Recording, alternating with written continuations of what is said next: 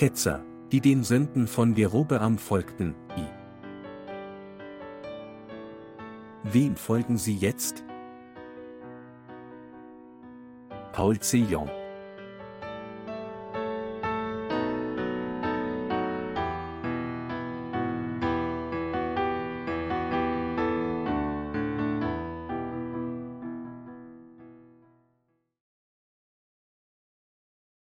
Wissen Sie nicht, dass Götzendienst Ketzerei ist?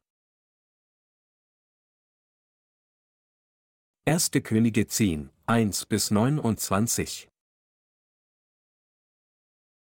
Und als die Königin von Saba die Kunde von Salomo vernahm, kam sie, um Salomo mit Rätselfragen zu prüfen. Und sie kam nach Jerusalem mit einem sehr großen Gefolge, mit Kamelen, die Spezerei trugen und viel Gold und Edelsteine. Und als sie zum König Salomo kam, redete sie mit ihm alles, was sie sich vorgenommen hatte. Und Salomo gab ihr Antwort auf alles, und es war dem König nichts verborgen, was er ihr nicht hätte sagen können.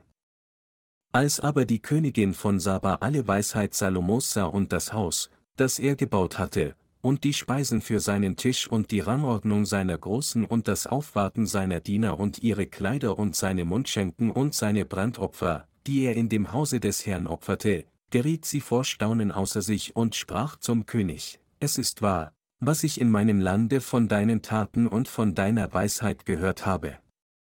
Und ich habe es nicht glauben wollen, bis ich gekommen bin und es mit eigenen Augen gesehen habe. Und siehe, nicht die Hälfte hat man mir gesagt. Du hast mehr Weisheit und Güter, als die Kunde sagte, die ich vernommen habe. Glücklich sind deine Männer und deine Großen, die alle Zeit vor dir stehen und deine Weisheit hören. Gelobt sei der Herr, dein Gott, der an dir wohlgefallen hat, so dass er dich auf den Thron Israels gesetzt hat. Weil der Herr Israel lieb hat ewiglich, hat er dich zum König gesetzt, dass du Recht und Gerechtigkeit übst. Und sie gab dem König 120 Zentner Gold und sehr viel Spezerei und Edelsteine. Es kam nie mehr so viel Spezerei ins Land, wie die Königin von Saba dem König Salomo gab. Auch brachten die Schiffe Hirams, die Gold aus Ophir einführten, sehr viel Sandelholz und Edelsteine. Und der König ließ Pfeiler machen aus Sandelholz im Hause des Herrn und im Hause des Königs und Hafen und Zitern für die Sänger. Es kam nie mehr so viel Sandelholz ins Land, wurde auch nicht gesehen bis auf diesen Tag. Und der König Salomo gab der Königin von Saba alles, was ihr gefiel und was sie erbat, außerdem, was er ihr von sich aus gab. Und sie wandte sich und zog in ihr Land mit ihrem Gefolge. Und das Gewicht des Goldes, das für Salomo in einem Jahr einkam, was 666 Zentner, außerdem, was von den Händlern und vom Gewinn der Kaufleute und von allen Königen Arabiens und von den Statthaltern kam, und der König Salomo ließ 200 große Schilde vom besten Gold machen, 600 Lot Gold nahm er zu einem Schild, und 300 kleine Schilde vom besten Gold, je drei Pfund Gold zu einem kleinen Schild. Und der König brachte sie in das Libanon-Waldhaus. Und der König machte einen großen Thron von Elfenbein und überzog ihn mit dem edelsten Gold. Und der Thron hatte sechs Stufen und hinten am Thron waren Stierköpfe, und es waren Lehnen auf beiden Seiten am Sitz, und zwei Löwen standen an den Lehnen. Und zwölf Löwen standen auf den sechs Stufen zu beiden Seiten. Dergleichen ist nie gemacht worden in allen Königreichen. Alle Trinkgefäße des Königs Salomo waren aus Gold, und alle Gefäße im Libanon-Waldhaus waren auch aus lauterem Gold, denn das Silber achtete man zu den Zeiten Salomos für nichts. Denn der König hatte Tarsis-Schiffe, die auf dem Meer zusammen mit den Schiffen Hirams fuhren. Diese kamen in drei Jahren einmal und brachten Gold, Silber, Elfenbein, Affen und Pfauen. So war der König Salomo größer an Reichtum und Weisheit als alle Könige auf Erden. Und alle Welt begehrte, Salomo zu sehen, damit sie die Weisheit hörten, die ihm Gott in sein Herz gegeben hatte. Und jedermann brachte ihm jährlich Geschenke, silberne und goldene Geräte, Kleider und Waffen, Spezerei, Rosse und Maultiere. Und Salomo brachte Wagen und Gespanne zusammen, so dass er 1400 Wagen und 12.000 Gespanne hatte, und er legte sie in die Wagenstätte und zum König nach Jerusalem. Und der König brachte es dahin, dass es in Jerusalem so viel Silber gab wie Steine, und Zedernholz so viel wie wilde Feigenbäume im Hügelland. Und man brachte Salomo Pferde aus Ägypten und aus Kohe, und die Kaufleute des Königs kauften sie aus Kohe zu ihrem Preis. Und sie brachten herauf aus Ägypten den Wagen für 600 Silberstücke und das Pferd für 150. Dann führten sie diese wieder aus an alle Könige der Hittiter und an die Könige von Aram. In letzter Zeit hatte ich diesen Wunsch, unsere Mitarbeiter im Ausland sowie viele andere Seelen zu lehren, wer es ist, der Ketzerei angehört. Wenn es also jemanden gibt, der in Ketzerei gefallen ist, möchte ich ihm helfen, daraus zu entkommen. Es ist mit dieser Absicht, dass ich vom Standpunkt der Wahrheit des Evangeliums aus Wasser und Geist über Ketzerei spreche, und ich glaube, dass ein solcher Glaube und ein solches Wissen für jeden absolut unverzichtbar ist. Wie war Salomos Lebensverlauf? Heute lesen wir 1. Könige, Kapitel 10. Gott hatte König Salomo viel Weisheit gegeben. Infolgedessen verehrten viele Menschen Salomo sehr. Aufgrund seiner erstaunlichen Weisheit reichte Salomos Ruhm weit über ferne Länder hinaus. So hörte sogar die Königin von Saba, einem entfernten Land im südlichen Arabien, von König Salomo und kam, um sich selbst von seiner Weisheit und Herrlichkeit zu überzeugen. Sie brachte schwere Fragen mit und versuchte ihn mit diesen Fragen zu testen. Aber es gab keine einzige Frage, die Salomo nicht beantworten konnte. Die Königin von Saba sah auch den prächtigen Palast, den Salomo gebaut hatte, seine Regierungsinstitutionen und seine Verwaltungsorganisation. Und davon beeindruckt, lobte sie Salomo mit den Worten, Es ist wahr, was ich in meinem Lande von deinen Taten und von deiner Weisheit gehört habe. Und ich habe es nicht glauben wollen, bis ich gekommen bin und es mit meinen eigenen Augen gesehen habe. Und siehe, nicht die Hälfte hat man mir gesagt. Du hast mehr Weisheit und Güter, als die Kunde sagte, die ich vernommen habe, 1. Könige 10, 6, 7. So liebte der König Salomo sein gesamtes Leben als ein Mann des Fleisches, prallte mit seiner Weisheit und genoss seinen Reichtum. Aber er wusste nicht, dass seine berühmte Weisheit ihn schließlich ruinieren würde. Salomo machte seinen Thron aus Elfenbein und überzog ihn mit purem Gold. Worauf ich Sie hier hinweisen möchte, ist, dass, weil Salomos Herz Jehova Gott verließ und nur für sein Fleisch in solcher Extravaganz lebte, er schließlich damit endete, sein Reich in eine Nation des Götzendienstes zu verwandeln. Obwohl er ein König mit sehr viel fleischlicher Weisheit war, die von Gott gegeben wurde, war er ein düsterer Mann, der diese Weisheit nur verwendete, um sich seiner eigenen Gerechtigkeit zu rühmen, und Götzen diente. Obwohl Salomo Gottes überfließende Liebe und Segnungen empfangen hatte, war sein geistlicher Zustand furchtbar niedrig. Einige Leute mögen, nachdem sie meine harte Einschätzung gehört haben, Einwände erheben und sagen, Revi. Paul C. Jong, ich weiß, dass Sie ein Diener Gottes sind, aber wie können Sie König Salomo so leicht abtun, dessen Gang in der Bibel niedergeschrieben ist? Aber dennoch zögere ich nicht, Salomo für seine geistliche Verderbtheit scharf zu tadeln. Und ich glaube, dass Gott Salomos Lebensverlauf als eine Lektion für uns aufschreiben ließ, um uns davor zu warnen, Götzen anzubeten und zu Ketzern wie Salomo zu werden. Gott hat diese Passage aufgezeichnet, damit wir nicht Götzen dienen würden. Es ist nicht, weil ich irgendwie klüger oder intelligenter als Salomo bin, dass ich ihn hier kritisiere und tadle, sondern ich versuche, sie alle zu ermahnen, dass sie nicht dieselbe törichte Handlung der Anbetung von Götzen als ihre eigene Gottheit vor Gott begehen, wie Salomo getan hatte. Salomo erreichte nur sehr wenig Dinge, sobald er König wurde.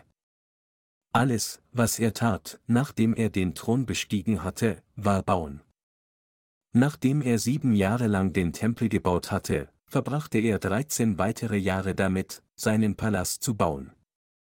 Insgesamt 20 Jahre lang arbeitete er nichts anderes als bauen und förderte zu seiner Zeit nur den Götzendienst unter seinem eigenen Volk.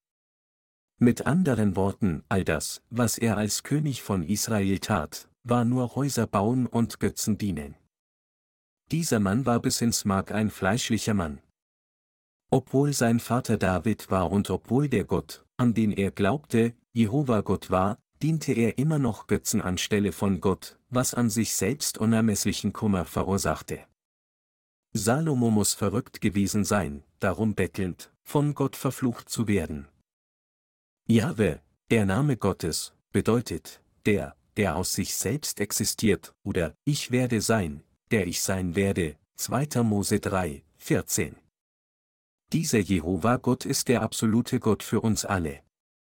Also hatte Gott Salomo sein Wort der Warnung gegeben, indem er ihm sagte, biete keine Götzen an, aber Salomo ignorierte diese Warnung und diente trotzdem Götzen, indem er unzählige ausländische Frauen zu seinen Frauen nahm, einschließlich der Tochter des Pharaos. Was für ein geistlich törichter und fleischlicher Mann war Salomo. Obwohl er in fleischlichen Angelegenheiten ein weiser König war, erzielte er, soweit es geistliche Weisheit betrifft, eine Null. Salomo hatte tausend Frauen. In der Bibel steht geschrieben, dass König Salomo 700 Hauptfrauen, Prinzessinnen und 300 Nebenfrauen hatte, und seine Frauen verleiteten sein Herz. Mit anderen Worten, Salomo hatte nicht weniger als tausend Frauen. Bei so vielen Frauen konnte sich Salomo wahrscheinlich nicht einmal an alle erinnern. Wenn die Frauen ihn mit Euer Majestät grüßten, sagte er wahrscheinlich mehr als einmal, HMM, ich denke, ich bin Ihnen schon einmal begegnet, aber wie war nochmal Ihr Name? Aus der Sicht der Frauen, die seine eigenen Kinder geboren und großgezogen haben, muss es ziemlich unangenehm gewesen sein, zu sehen, dass ihr Ehemann nicht in der Lage war, sich an ihre Namen zu erinnern. Salomo hatte seinen Palast 13 Jahre lang gebaut, aber all diese Arbeit war, um Zimmer für jede seiner Frauen zu schaffen. Schließlich waren seine Frauen alle Königinnen der Nation, und deshalb mussten sie alle mindestens ein ordentliches Zimmer haben. Salomo baute wahrscheinlich auch mehrere Gärten und Teiche für sie. Da viele dieser königlichen Frauen ausländische Frauen waren, hatten sie außerdem ihre eigenen Götzen mitgebracht und verehrten sie, und so baute Salomo auch Schreine für diese Götzen. Wenn ich in diesem Zeitalter gelebt hätte, hätte ich Salomo zurechtgewiesen, indem ich gesagt hätte, Salomo, was nützt all deine Weisheit? Es ist besser, unwissend zu sein und Gott zu fürchten. Trotzdem verehren heute noch so viele Christen König Salomo und beneiden ihn um seine Weisheit und seinen Reichtum. Während seiner frühen Regierungszeit, als Salomo gerade den Thron bestieg, brachte er in Gideon tausend Brandopfer dar.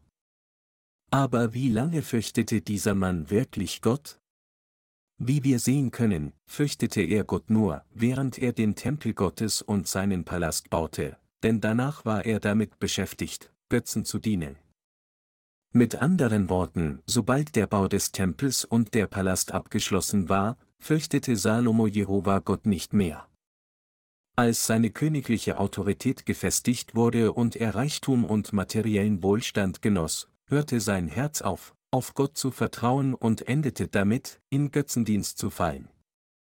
Er war in der Tat ein törichter und elender König. Hätte er Jehova Gott durch Glauben gedient, hätte er viele Segnungen von Gott sowohl in Körper und Geist erhalten, und seine Nachkommen und sein Volk wären alle von Gott gesegnet worden. Aber er scheiterte und lebte stattdessen sein Leben töricht. Wenn Salomo überhaupt irgendeine geistliche Weisheit gehabt hätte, hätte er nicht seine ganze Energie darauf verwendet, nur seine fleischliche Befriedigung zu suchen. Zum Beispiel machte Salomo seinen Thron aus Elfenbein und überzog ihn mit purem Gold. Aber würde ein mit Gold überzogener Thron irgendwie seine königliche Autorität erhöhen? Mit anderen Worten, anstatt Gottes Herrlichkeit und Gerechtigkeit zu offenbaren, schüttete Salomo sein Herz darauf aus, seine eigene Herrlichkeit und Gerechtigkeit zu offenbaren. Da diese Welt jedoch nur nach fleischlichen Werten trachtet, wurde Salomos Weisheit sogar in fremden Ländern gepriesen, und zahllose Menschen brachten Geschenke, indem sie seine Audienz suchten. Doch aus einer geistlichen Perspektive war Salomos Leben selbst ein schändliches Leben des Fleisches. Er wurde sogar vom König von Ägypten, dem Erzfeind Israels, gelobt und hörte ihn loben, du bist ein großartiger König, und deine Weisheit kennt keine Grenzen. Und die benachbarten Könige übergaben Salomo ihre Töchter, um zu versuchen, mit ihm Frieden zu schließen, und schickten ihm Gold und Holz, als er den Tempel baute. Es ist, weil Salomo zu viel Weisheit des Fleisches hatte, dass er, anstatt gegen seine feindlichen Länder zu kämpfen, Frieden mit ihnen schloss und den Götzen diente, an die sie glaubten. Während Salomos Weisheit würdig des Respekts aus Sicht der Menschen sein mag, bedeutete es für den König von Israel, Gottes auserwähltes Volk, Frieden mit seinen Feinden zu schließen, sich selbst in einen Feind Gottes zu verwandeln. Es war eine schwere, abscheuliche Sünde vor Gott für Salomo, Frieden mit den Königen zu schließen, die sich gegen Gott gestellt hatten, ihre Töchter als seine Frauen zu nehmen, seinen Palast mit ihren Tributen zu bauen und ihre Götzen anzunehmen. König Salomo war ein extrem fehlerhafter Mann, denn er hatte vor Gott Götzen gedient. Er war ein Mann des Scheiterns vor Gott, der nur für sein eigenes Fleisch gelebt hatte. Gott hat diese Passage in die Bibel geschrieben, damit wir hier eine wichtige geistliche Lektion lernen und uns nicht erlauben, nur für unser Fleisch zu leben. Sogar die Wiedergeborenen, die jetzt an das Evangelium aus Wasser und Geist glauben, können wie Salomo enden, wenn sie nur den Begierden des Fleisches folgen. Und deshalb gab Gott uns diese geistliche Lektion, damit wir nicht wie er leben würden. Wegen des Königs Salomo fiel die Nation Israel kollektiv in Ketzerei. Es war während Salomos Herrschaft als König, dass Israel sich in eine Nation von Götzendienst verwandelte. Alle Arten von falschen Göttern und Götzen aus den Nachbarländern gelangten nach Israel und wurden verehrt. Wo wurden sie verehrt? Sie wurden am Hofe Israels verehrt. Fremde Religion blühte am Hof von Israel. Salomos Hof war damit beschäftigt, alle Arten von ausländischen Götzen zu dienen. Und in ganz Israel wurden Schreine gebaut, um fremden Göttern zu dienen. Da ihr eigener König und Königinnen Götzen dienten, diente ihnen das Volk Israel gerne. Es gab Götzen in allen Richtungen, das ganze Land verwandelte sich in eine Ausstellungshalle für Götzen. Immer weniger Menschen in Israel glaubten an Jehova Gott, während sich Götzendiener schließlich als Hauptrichtung der Nation durchsetzten. Alles, was König Salomo tat, um Jehova Gott zu dienen, bestand darin, sein Volk für eine Woche zu den Ritualen des Passas und des Versöhnungstages zu versammeln, als würde er eine einheitliche Kundgebung sponsern. Und sobald die Menschen nach Hause zurückkehrten, nachdem sie Jehova Gott ihre Opfer dargebracht hatten, nahmen sie alle wieder den Dienst für die Götzen auf, an die jeder glaubte. Es ist wegen dieses Mannes Salomo, dass Israel sich vor Gott in eine Nation von Ketzern verwandelte. Als Salomo so begann, Götzen anzubeten, gab Gott seine erste Warnung, indem er ihm sagte, diene keine Götzen. Wenn du es tust, werde ich Israel von dem Land abschneiden, das ich ihm gegeben habe, und sogar diesen Tempel, den ich meinen Namen geweiht habe, werde ich aus meine Augen verbannen. König Salomo hörte jedoch nicht auf Gottes Wort. Er muss gedacht haben, dass er der echte König ist, der über Gott selbst steht. Unter denen, die an Jesus Christus als ihren Retter glauben, gibt es niemanden, der als sein eigener König lebt, wenn er tatsächlich von seinen Sünden durch Glauben an das Evangelium aus Wasser und Geist gewaschen wurde. Die Wiedergeborenen können sich nicht als ihren eigenen König betrachten. Nur unser Herr Jesus Christus ist unser König, das heißt, wenn wir den Erlöser, der durch das Wasser, das Blut und den Geist auf diese Erde gekommen ist, 1. Johannes 5, 6 bis 8, wirklich kennen und an ihn glauben. Salomo war für sich selbst jedoch sein eigener König. Es war egal, wie sehr ihm Gott gesagt hatte, er solle keine Götzen dienen, noch war es ihm egal, wie Gottes Diener zu ihm gekommen waren, um ihn zu warnen, letztlich war König Salomo sein eigener König, und so verwandelte er Gottes auserwählte Nation in eine Nation von Götzendienst. Salomos Sohn Rehabeam wuchs auf, während sein Vater Götzen anbetete. So diente auch Rehabeam Götzen wie sein Vater. Gott zerriss dann die zehn Stämme Israels und gab sie Jerobeam, 1. Könige 11, 30, 31, machte ihn zum König des Nordreichs Israel. Aber Jerobeam diente Götzen noch mehr als Salomo. Aus seiner Gier heraus und in dem Versuch, seine Macht nicht zu verlieren und sein Leben, seinen Reichtum und seinen Ruhm zu schützen, änderte Jerobeam das Opfersystem, das von Gott festgesetzt worden war, änderte den Versöhnungstag, den Gott auf den zehnten Tag des siebten Monats festgesetzt hatte, auf den fünfzehnten Tag des achten Monats, ernannte gewöhnliche Menschen zum Priestertum, obwohl sie keine Leviten waren, und ersetzte dann sogar Gott durch goldene Kälber aus seiner eigenen Herstellung. Durch all diese Dinge verwandelte Jerobeam das gesamte Nordreich von Israel in eine Nation von Götzendienst. 1 Könige 12, 26 bis 33 das Nordreich Israel machte zwei goldene Kälber, stellte sie jeweils eines in Bethel und Den auf und betete diese Götzen an. All die nachfolgenden Könige von Jerobeam ersetzten Gott durch diese goldenen Kälber und dienten diesen Götzen. Die Könige von Israel wurden zu Häuptern einer kollektiven Ketzerei reduziert. Das südliche Königreich Juda und das Nordreich Israels verwandelten sich beide in Nationen von Götzendienst. Bis die Regierung von Salomo andauerte, hatte Gott die Nation nicht auseinandergerissen, selbst als die Israeliten Götzen dienten. Gott hatte ihnen seine Barmherzigkeit gegeben. Als jedoch Salomos Sohn Rehabeam den Thron bestieg, zerriss Gott die götzendienerische Nation Israel in zwei Teile, und Israel wurde verflucht, bis der Herr auf diese Erde verkörpert im Fleisch kam. Der Mann, der für Erhebung dieser Flüche verantwortlich war, war kein anderer als Salomo. Wegen eines Königs Götzendienst fiel das gesamte Volk Israel in kollektive Ketzerei, um gemeinsam den Götzen zu dienen. Dieses Wort bietet auch eine große Lektion für Sie und mich.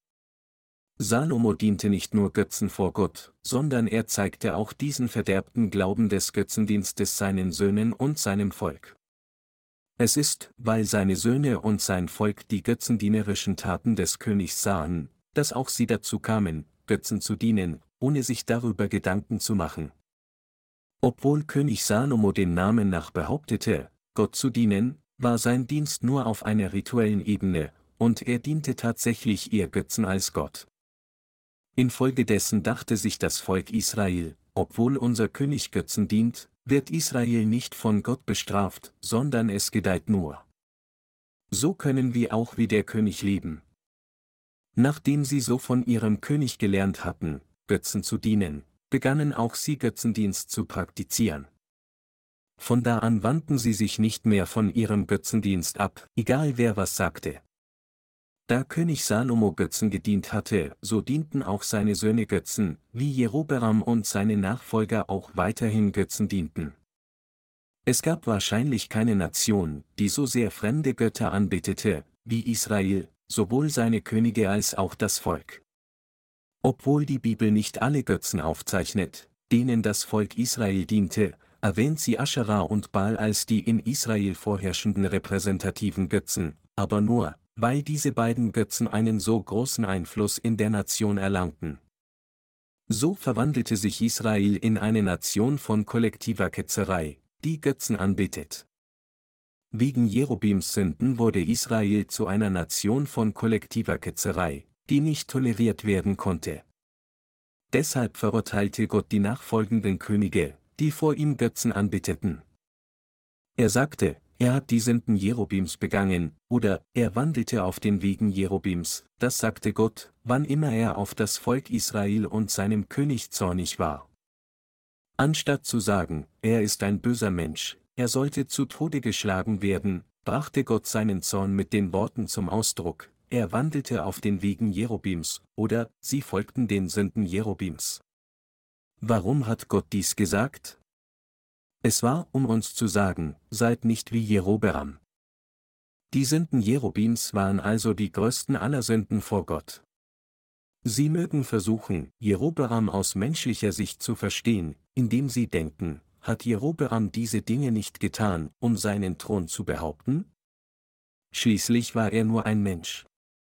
Wenn sie jedoch jetzt an das Evangelium aus Wasser und Geist glauben, dann muss Gott ihr König sein, sie sollten sich niemals erlauben, fremde Götzen als ihren König zu dienen. Angesichts der Tatsache, dass es Gott ist, der uns gerettet hat, wie könnten wir ihn verlassen und uns erlauben, falsche Götter an seine Stelle zu setzen, um von Satan kontrolliert zu werden? Angesichts der Tatsache, dass der Herr uns von all unseren Sünden gerettet hat, indem er uns das Evangelium aus Wasser und Geist gegeben hat, macht es keinen Sinn für uns, Götzen zu dienen. Meine Glaubensgenossen, wir haben unsere Errettung durch Glauben an das Evangelium aus Wasser und Geist erhalten.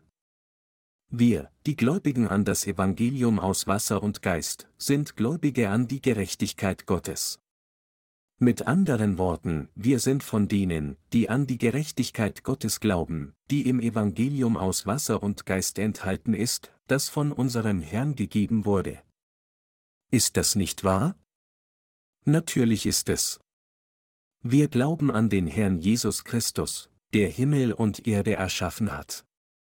Es ist dieser Gott, der uns gemacht hat, und es ist dieser Gott, der, als wir in Sünde fielen, um zur Zerstörung verflucht zu werden, auf diese Erde verkörpert im Fleisch des Menschen kam, um uns zu retten, unsere Sünden trug, indem er von Johannes dem Täufer getauft wurde, um sie auszulöschen, und uns gerettet hat, indem er am Kreuz gestorben und wieder von den Toten auferstanden ist. Von wem ist dieses Heil gekommen? Es ist von niemand anderen als Gott selbst gekommen, der sie und mich geschaffen und das gesamte Universum und alles darin erschaffen hat, und es ist ein Geschenk, das wir durch Glauben an die Gerechtigkeit empfangen, die von diesem Gott vollendet wurde. Dieser Gott ist unser Gott, und seine Gerechtigkeit ist die Grundlage unserer Errettung. Deshalb glauben wir an die Gerechtigkeit dieses Gottes und nennen ihn unseren Retter und Hirten. Und deshalb sagt uns dieser Gott, dass wir seine Herde sind und dass er sich für immer um uns kümmern wird. Schließlich ist Gott unser Beschützer und Verteidiger. Wir sind sein eigenes Volk, das glaubt, dass das Evangelium aus Wasser und Geist die einzige Wahrheit der Errettung ist und dass unser Herr uns diese Wahrheit gegeben hat. Bei uns, die nun an das Evangelium aus Wasser und Geist glauben, kann jeder dieses Evangelium leicht bezeugen, aber für diejenigen, die nicht an dieses Evangelium glauben, ist dieses Evangelium der Wahrheit seltsam und schwer zu verstehen. Nur das Volk Gottes kann daran glauben und es so predigen, wie es ist. In Anbetracht dessen, wie Gott uns durch die Wahrheit des Evangeliums aus Wasser und Geist von all unseren Flüchen gerettet hat, ist ein Leben, das sich dem Dienst dieses Evangeliums widmet, das wertvollste und würdigste Leben für alle von uns. Gott liebt sie und mich, und er hat uns von all unseren Sünden gerettet. Gott hat sie und mich von unseren Sünden befreit und uns mit der Wahrheit des Evangeliums aus Wasser und Geist gesegnet. Wir hatten Gott verlassen und gingen unsere eigenen Wege in die Irre, die nur dazu bestimmt waren, zerstört zu werden. Jeder auf seine eigene Weise dienten wir Götzen, und dabei wussten wir nicht einmal, wer der echte Gott war, nur um in unseren Sünden verflucht zu werden. Aber trotz alledem, obwohl wir so in die Irre gingen, folgte Gott uns dennoch und begegnete uns durch die Wahrheit des Evangeliums aus Wasser und Geist, rettete uns von all unseren Sünden und wurde selbst unser eigener Hirte. Es ist nicht wegen unseres eigenen Wunsches, dass wir Gottes Volk geworden sind, sondern es ist alles wegen seiner Liebe und seines Wunsches, uns zu retten. Glauben Sie daran, meine Glaubensgenossen? Daher sind diejenigen, die an diesen Gott glauben, diejenigen, die wirklich an das Evangelium aus Wasser und Geist glauben, diejenigen, die an die Gerechtigkeit Gottes glauben, und diejenigen, die an die Gerechtigkeit Gottes glauben, sind sein Volk. Sogar Gottes Kinder sind immer noch schwach im Fleisch, und deshalb können sie auch verschiedene Sünden begehen, aber sie dürfen zumindest nicht die Art von Sünde begehen, die Gott durch ihre eigenen goldenen Kälbern ersetzt. Mit anderen Worten, wir dürfen uns niemals erlauben, uns wie die Könige Israels im Alten Testament zu verhalten. Wenn jemand irgendjemandem etwas Böses tut, sind es wir, die Fehler vor Gott machen, Gott selbst tut uns nie etwas Falsches. Deshalb können wir Gott durch nichts anderes ersetzen. Nur dieser Gott liebt uns wirklich, nur dieser Gott ist unser verehrter Gott und nur dieser Gott ist unser absoluter und wahrer Gott, der sich für immer um uns kümmert wird. Es ist durch Glauben an die Gerechtigkeit dieses Gottes, dass wir gerettet worden sind, und es ist genau dieser Gott, den wir jetzt preisen und dem wir danken. Nichts anderes als dies ist Glaube an Gott. Das Leben von Salomo, der Gott verlassen hatte, war eitel, alles ganz eitel, alles ist vergeblich. Alles, was Salomo jemals auf dieser Erde getan hat, war völlig umsonst. Es steht geschrieben, und er dichtete 3000 Sprüche und tausendern fünf Lieder. Und er dichtete von den Bäumen, von der Zeder an auf dem Libanon bis zum Ysop, der aus der Wand wächst. Auch dichtete er von den Tieren des Landes, von Vögeln, vom Gewürm und von Fischen, 1. Könige 5, 12 bis 13. Er war jedoch ein Mann von völligem Elend, sowohl in Körper und Geist. Er hatte ein tragisches und leeres Leben sowohl vor Gott als auch Menschen gelebt. Dieser Mann konnte von seinem Wissen über alles sprechen, indem er einfach seinen Mund öffnete.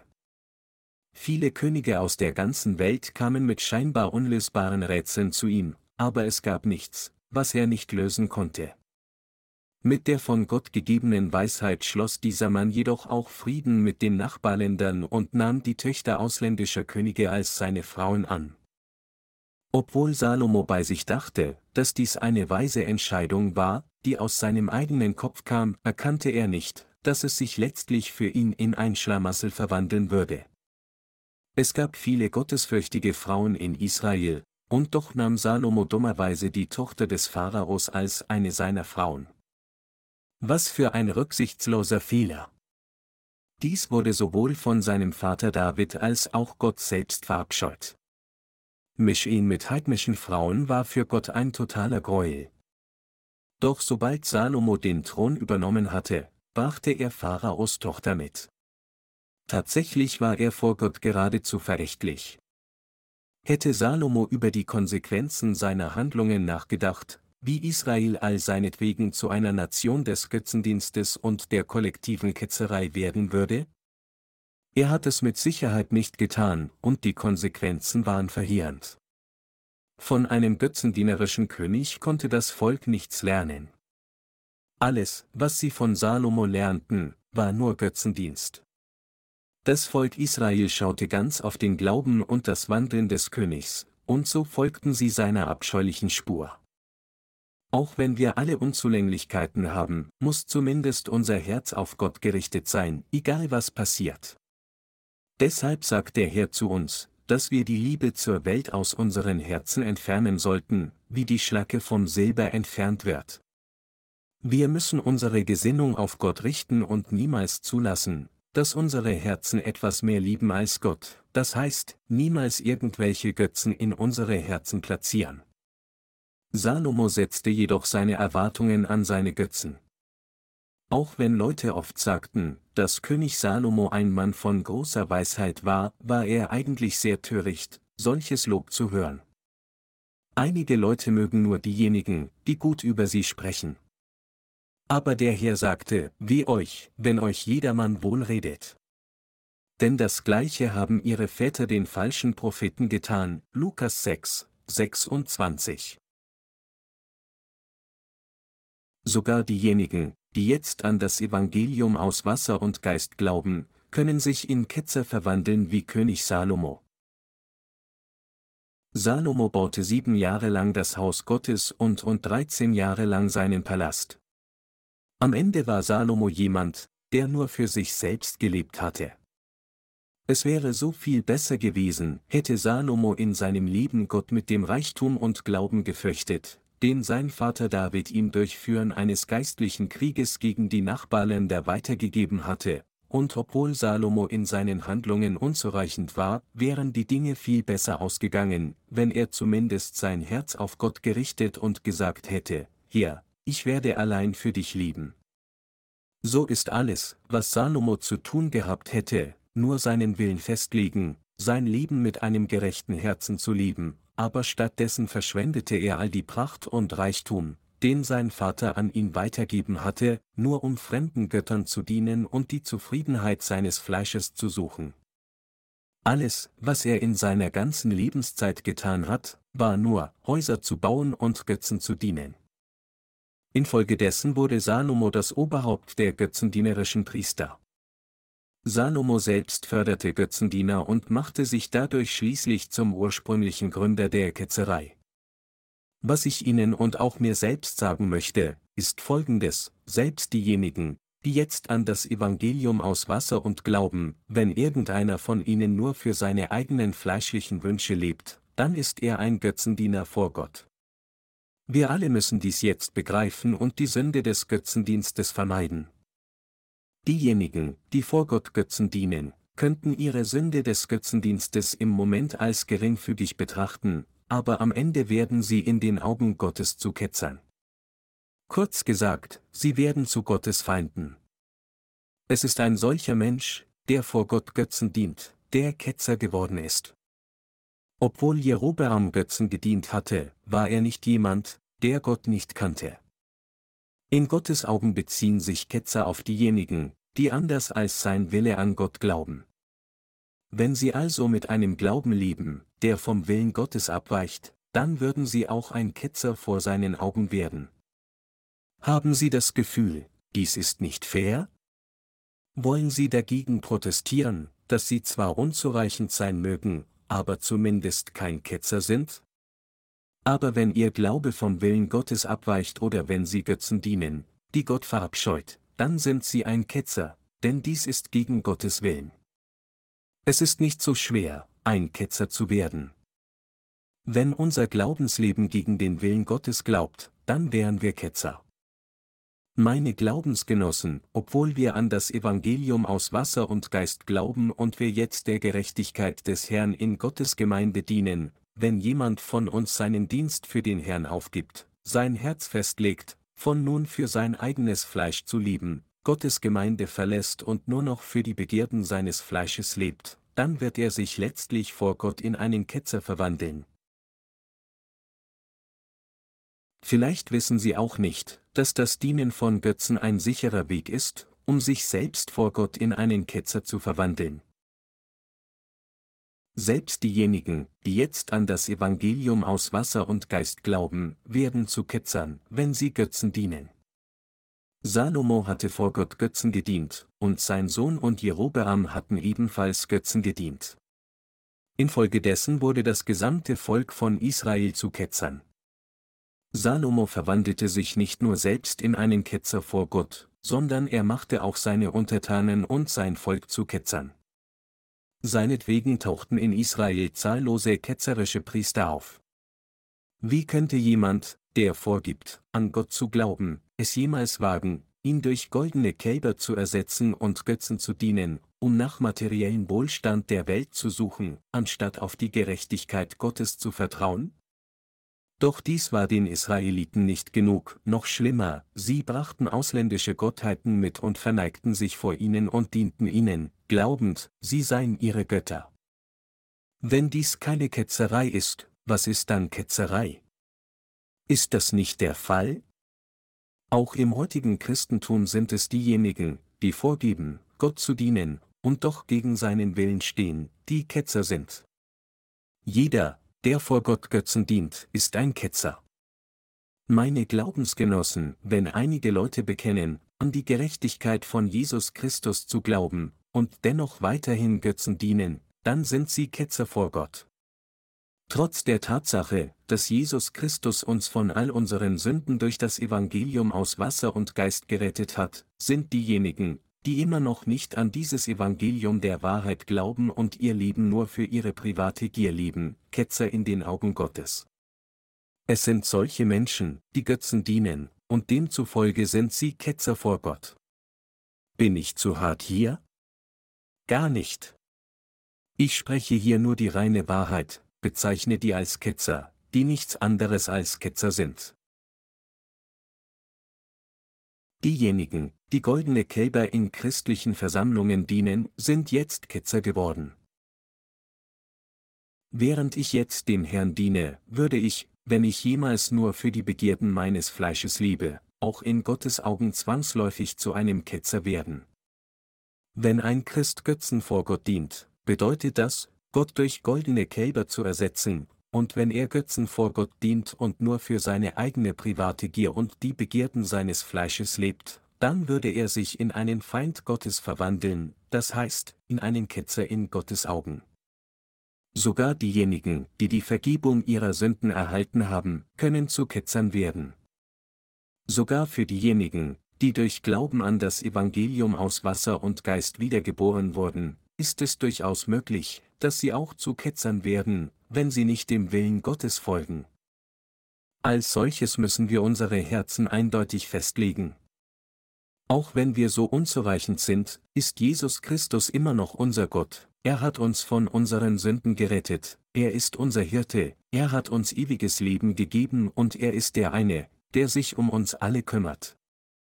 Deshalb kann außer dem wahren Gott, der uns von unseren Sünden gerettet hat, keine andere Gottheit jemals unser Gott sein.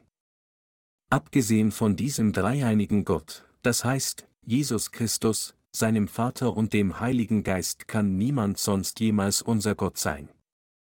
Das ist, weil dieser Gott uns nicht nur von den Sünden der Welt durch das Evangelium aus Wasser und Geist gerettet hat, sondern er ist auch der eine, der uns beschützt, der uns alle seine Segnungen gibt, so dass wir in der Lage sein würden, auf dieser Erde für seine Gerechtigkeit zu leben, und der uns verteidigt und sich unser ganzen Leben für die Ewigkeit um uns kümmert, deshalb können wir uns nicht erlauben, irgendetwas oder irgendjemandem zu folgen, außer diesem Gott. Für uns, die Gläubigen an das Evangelium aus Wasser und Geist, ist nichts anderes als der dreifaltige Gott göttlich. Wenn es etwas gibt, das unzureichend ist, sind es ihre und meine Handlungen, die unzureichend sind, die Gerechtigkeit Gottes, an der wir alle mit unserem Herzen glauben, ist nicht unvollkommen. Es ist nur, wenn wir Gott nicht von ganzem Herzen lieben, dass wir damit enden, uns in Ketzer zu verwandeln, nicht weil Gottes Liebe irgendwie unvollkommen ist. Wenn wir stolpern, dann ist es alles wegen unseren Unzulänglichkeiten, dass wir gestolpert sind, nicht weil Gott uns nicht behütet hat, denn er behütet uns wie sein eigenes Auge, er schläft und schlummert nicht. Psalm 121, 3 bis 8. Diejenigen, die stolpern, tun dies, weil sie auf dem Weg ihrer eigenen Lust gewandelt sind. Jeder also, der an das Evangelium aus Wasser und Geist glaubt, kann niemals einer anderen Gottheit vor Gott dienen, wenn er wirklich an diese Wahrheit des Evangeliums glaubt. Wir, die Wiedergeborenen, können niemals irgendwelche anderen Göttern dienen. Wir dürfen niemals zulassen, dass dies jemals geschieht, egal wie jemand uns versuchen und zu täuschen versuchen könnte. Die Wiedergeborenen müssen erkennen, wie böse und falsch es ist, nur für ihr Fleisch zu lieben. Beim Lesen der heutigen Schriftpassage müssen wir begreifen, dass wir zu Ketzern werden, wenn wir wie Salomo leben würden. Erinnern wir uns alle, von unseren Predigern bis hin zu unseren Arbeitern und unseren Brüder und Schwestern gleichermaßen, dass wir, wenn wir wie Salomo leben, auch zu Ketzer vor Gott werden würden. Natürlich müssen auch wir, wie alle anderen, unsere Grundbedürfnisse befriedigen. Aber wenn wir uns selbst mehr lieben als Gott, und wenn wir nur unserer eigenen fleischlichen Gier folgen, dann würden wir uns letztlich in Götzendiener verwandeln, sobald dies geschieht, wären wir Ketzer. Wir würden dann damit enden, Gott zu verlassen und zu seinen Feinden werden. Dies bedeutet, dass wir selbst auf eigene Faust Gott aufgeben würden, anstatt dass Gott uns verlässt. Deshalb, wenn wir über Ketzerei sprechen, müssen wir uns zuerst selbst vor allen anderen prüfen. Es ist absolut unerlässlich, dass wir uns noch einmal daran erinnern, dass sogar wir, die Gläubigen an das Evangelium aus Wasser und Geist, zu Ketzer werden können. Für Sie und mich gleichermaßen ist es möglich, dass wir beide zu Ketzer werden können. Sie könnten dann fragen, aber wie ist dies möglich? Wie können wir Ketzer werden, wenn wir ordnungsgemäß an Gott glauben? Dennoch sind die Möglichkeiten da. Lassen Sie uns hier noch einmal betrachten, wie wir zu Ketzern werden könnten? Ich glaube an das Evangelium aus Wasser und Geist. Ich habe die Vergebung meiner Sünden erhalten und diene dem Herrn. Während ich jedoch mein Leben fortsetze, tauchen die Begierden des Fleisches mehr und mehr, immer wieder auf. Wenn ich schwach bin, je schwächer mein Fleisch wird, desto mehr wünsche ich, mich selbst zu verteidigen. So habe ich immer wieder versucht, mich selbst zu schützen, und ich versuche auch, mich selbst zu zeigen. Da alle menschlichen Wesen zerbrechlich sind, sind wir alle genetisch so programmiert, unsere eigenen Interessen zu verfolgen. Wenn wir jedoch weiterhin unsere eigenen Interessen verfolgen, können wir selbst zu unseren eigenen Götzen werden, oder materieller Reichtum kann zu unserem Gott werden. Mit anderen Worten, unser eigenes Fleisch kann sich in unseren Gott verwandeln. Wenn dies geschieht, was unterscheidet dann unseren Götzendienst so sehr von dem Götzendienst, den das Volk Israel bedient? Sie sind beide gleich. Wenn also die hier Versammelten, von unseren Amtsdienern bis zu ihren Frauen, unseren Arbeitern und unseren Brüdern und Schwestern, jeder seiner eigenen privaten Gier folgten würde, dann würden wir alle zu denselben Ketzern wie das Volk von Israel. Wenn dies passiert, würden wir uns selbst mehr dienen als dem Evangelium aus Wasser und Geist, und als Folge davon würden wir uns von Gott entfernen und schließlich zu Ketzern werden. Es war Mose, der das Volk von Israel aus der Sklaverei Ägyptens befreit hatte. Nach Moses Tod in der Wüste führte Josua die Israeliten in das Land Kanaan. Nach Josuas Tod führten Richter das Volk Israel. Wer trat mit dem Ende der Tage der Richter als Herrscher hervor? König Sol trat als neuer Herrscher hervor. Von da an wurde Israel unter einer Monarchie regiert. Der erste König von Israel war Sol. Und der nächste König war David. Israels Geschichte des wahren Glaubens endete jedoch mit den Tagen Davids, und von da an wurden die Israeliten kollektiv zu Ketzern. Es ist also ziemlich tragisch all diese Entwicklung zu sehen. Lassen Sie uns auf einige von Gottes Dienern zurückblicken, die Salomos Herrschaft vorausgingen. Von Mose bis Josua, über Richter wie Gideon, Simson, Jephthah und Samuel bis hin zu David waren diese Menschen alle Diener Gottes. Lassen Sie uns nun diejenigen anschauen, die von den Tagen Salomos folgten. Tragischerweise gab es so wenige Könige mit dem rechten Glauben, dass wir sie alle mit den Fingern zählen können. Das Regierungssystem Israels war ursprünglich eine Theokratie, aber als das Volk dagegen protestierte, änderte es sich in eine Monarchie, und als Folge davon wurde die Nation Israel geistlich ruiniert. Was ist mit uns dann? Da wir jetzt an das Evangelium aus Wasser und Geist glauben, leben wir unter einer Theokratie. Mit anderen Worten, unser einziger König ist Gott selbst, und wir leben durch unseren Glauben an seine Gerechtigkeit. Die Gläubigen an das Evangelium aus Wasser und Geist sind nicht der bloßen Willkür anderer Menschen unterworfen. In der Geschichte Israels endete die Theokratie jedoch mit der monarchischen Herrschaft Salomos. Was sah Salomo, als er aufwuchs? Er sah den aufrechten Glauben seines Vaters David. Trotzdem brachte er des Pharaos Tochter, um seine Frau zu werden. Das war nur der Anfang seiner Ehe mit heidnischen Frauen. Von allen Frauen, warum brachte er so viele ausländische Frauen, um seine Frauen zu werden? Als sein Volk dies sah, verloren es seinen Glauben. Theokratie war bereits beendet, als Salomos Herrschaft götzendienerisch wurde. Obwohl viele Diener Gottes danach erschienen, hörten beide Königreiche Israels, das nördliche und das südliche Reich gleichermaßen, nicht auf sie und dienten stattdessen weiterhin Götzen, nur um letztlich zu fallen und ruiniert zu werden. Und Israel überlebte kaum als tributpflichtiger Staat verschiedener Großmächte bis zum Kommen von Jesus Christus. Trotzdem nahm das jüdische Volk Jesus Christus immer noch nicht als ihren Retter an. Wenn wir die Geschichte Israels untersuchen, können wir eine große Menge Traurigkeit entdecken, alles wegen eines Mannes, Salomo, dass die Nation Israel damit endete, Gott zu verraten und in Richtung Verderben ging. Wäre Salomo von seiner Torheit aufgewacht und hätte Gott als den einzigen König Israels gedient, dann wäre die Nation Israel nicht so schnell in die Sünde des Götzendienstes gefallen. Sein Volk diente nicht nur Götzen, sondern sie taten es mit Begeisterung, wobei die ganze Nation zu einer großen Masse von Götzendienst wurde. Angesichts dieser Tatsache, wie hätte Gott also mit ihnen zufrieden sein und sie segnen können? Götzendienst, der in der ganzen Nation vorherrschte, stürzte sie ins Chaos. Das Volk war vom Götzendienst ergriffen und folgte sichtbare Götter. Kurz gesagt, die gesamte Nation Israel verwandelte sich in eine Nation, die falsche Götter anbetete. Also in diesem Licht war es natürlich für Gott nicht möglich, sie als sein Volk anzunehmen. Deshalb erweckte Gott seine Diener für das Volk Israel. Es ist, weil die Israeliten überhaupt nicht auf ihn hörten, dass er seine Diener mit Macht erhob. Der erste Diener von ihnen war Elia. Gott erhob ihn. So, als Gott durch Elia prophezeite, regnete es drei Jahre in Israel nicht. Gott sprach dann durch Elia, ich werde jetzt Regen bringen. Bringe 850 Priester, die Aschera und Baal dienen.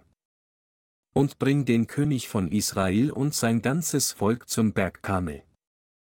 Lasst uns testen, wer der wahre Gott ist. Wenn Opfergaben bereitet und Gebete gesprochen werden, wird derjenige, der Feuer vom Himmel bringt und die Opfer verbrennt, der wahre Gott sein.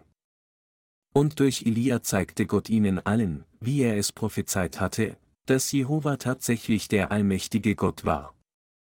Er brachte das ganze Volk Israel dazu, zu Gott zurückkehren und zu bekennen, Jehova Gott ist unser wahrer Gott. Er ist wirklich unser lebendiger Gott. Sogar jetzt tut Gott solche Werke durch seine Diener. Obwohl wir die Vergebung unserer Sünden erhalten haben, ist jeder von uns, der nicht mit Gottes Gemeinde vereint lebt, um das Evangelium aus Wasser und Geist zu verbreiten, ein Götzendiener. Stimmen Sie dem zu? Bin ich hier richtig? Was ich Ihnen hier zu sagen suche, ist, dass, damit wir nicht in Götzendienst fallen, wir Gottes Werk unaufhörlich ausführen müssen. Deshalb arbeiten wir unermüdlich für das Werk des Evangeliums. Aber einige von Ihnen könnten denken, wow. Pastor Jong ist nicht einmal Mensch. Er ist so ein Workaholik. Warum ist er so anspruchsvoll? Wir sind alle dafür, das Werk des Herrn auszuführen, aber wir brauchen etwas Ruhe. Da wir so viel erreicht und dem Herrn so gedient haben, verdienen wir jetzt nicht etwas Ruhe. Wollen Sie mir bei Gelegenheit auch so einen Vorwurf machen? Meine Glaubensgenossen, wenn Sie so denken, und wenn wir uns entscheiden, uns vom Werk Gottes auszuruhen, dann werden wir in kürzester Zeit vor dem geistlichen Ruin stehen. Sobald Sie Ihren Dienst für den Herrn zurückstellen und auch nur für ein paar Tage Pause machen, wird sich Ihr Herz ändern und in die Irre gehen. Unser Fleisch ist so, dass wir uns, wenn wir sitzen, liegen wollen, und wenn wir liegen, wollen wir schlafen. Denn es steht geschrieben, ich ging am Acker des Faulen entlang und am Weinberg des Toren, und siehe, lauter Nesseln waren darauf, und er stand voll Disteln, und die Mauer war eingefallen. Als ich das sah, nahm ich es zu Herzen, ich schaute und lernte daraus, noch ein wenig schlafen und ein wenig schlummern und ein wenig die Hände zusammentun, dass du ruhest, so wird deine Armut kommen wie ein Räuber und dein Mangel wie ein gewappneter Mann. Sprüche 24, 30 bis 34. Sobald sie auf alle Forderungen ihres Fleisches regiert haben, wird dies zwangsläufig ihre Beziehung zu Gott destabilisieren. Ist dies nicht wahr? Ich bin sicher, dass Sie mir hier alle zustimmen. Genau deshalb müssen wir Gottes Werk unaufhörlich durchführen. Ich glaube an die Gerechtigkeit Gottes, an seine Liebe und an die Errettung, die er uns gegeben hat. Sie glauben alle so wie ich, nicht wahr? Ich für meinen Teil möchte nicht wie Salomo sein. Obwohl Salomo von vielen Menschen als großer König verehrt wird, halte ich ihn für einen Mann mit großen Fehlern. Im Gegensatz zu Salomo hatte sein Vater David Gott wirklich gefürchtet. Wenn Salomo nur ein Zehntausendstel von dem gefolgt wäre, was sein Vater getan hatte, wenn er nur Gott nicht ersetzt hätte, dann wäre das Volk Israel nicht dazu gekommen, Götzen zu dienen. Stimmen Sie zu? Da er Gott ersetzte und auch Priester ersetzte, können wir sagen, dass er tatsächlich von Sinnen war. Ich habe überhaupt nicht den Wunsch, wie Salomo zu werden. Und ich wünsche auch nicht, dass unsere Amtsdiener wie Salomo enden. Ich habe niemals die Tatsache aus den Augen verloren, dass, wenn ich zufällig in die Irre gehe, ich auch meine Mitarbeiter in Salomo verwandeln würde. Ich weiß sehr wohl, dass ich, wenn ich vermeiden will, meine Mitarbeiter und mich selbst zu Götzendienern wie Salomo zu machen, noch mehr Werke Gottes beginnen muss. Denn wenn wir viele Werke Gottes tun, dann würden wir keine Zeit finden, goldenen Kälbern zu dienen, da wir bereits zu beschäftigt wären. Tatsächlich müssen wir Gottes Werk umso mehr ausführen, weil wir unzureichend sind. Während unser Glaube stark bleiben sollte, ist dies, wenn wir nicht arbeiten würden, so gut wie unmöglich, weil wir zu unzureichend sind, und deshalb müssen wir weiterhin Gottes Werk ausführen. Ich glaube ehrlich, dass wir in diesem letzten Zeitalter tatsächlich die letzten Läufer sind, die das Evangelium predigen. Ich bin davon überzeugt, dass die Tage dieser Welt gezählt sind. Da es unvermeidlich ist, dass diese Welt in ihrer Gesamtheit zerstört wird, glaube ich, dass wir alle dem Evangelium aus Wasser und Geist dienen sollten, solange wir noch in der Lage sind, ihm zu dienen. Wir beten jetzt und dienen dem Evangelium durch Glauben, und da Gott uns gesegnet hat, konnten wir viele Dinge für das Evangelium erreichen. Auch in diesem Moment wird das Evangelium weiterhin erfolgreich verkündet. Doch schon bald wird die Zeit kommen, in der wir nicht mehr in der Lage sein werden, dem Evangelium zu dienen. Mit dieser Zeit in Gedanken werde ich Gottes Werk noch fleißiger ausführen. Tatsächlich sind jetzt ideale Bedingungen für uns, das Werk des Evangeliums auf der ganzen Welt auszuführen.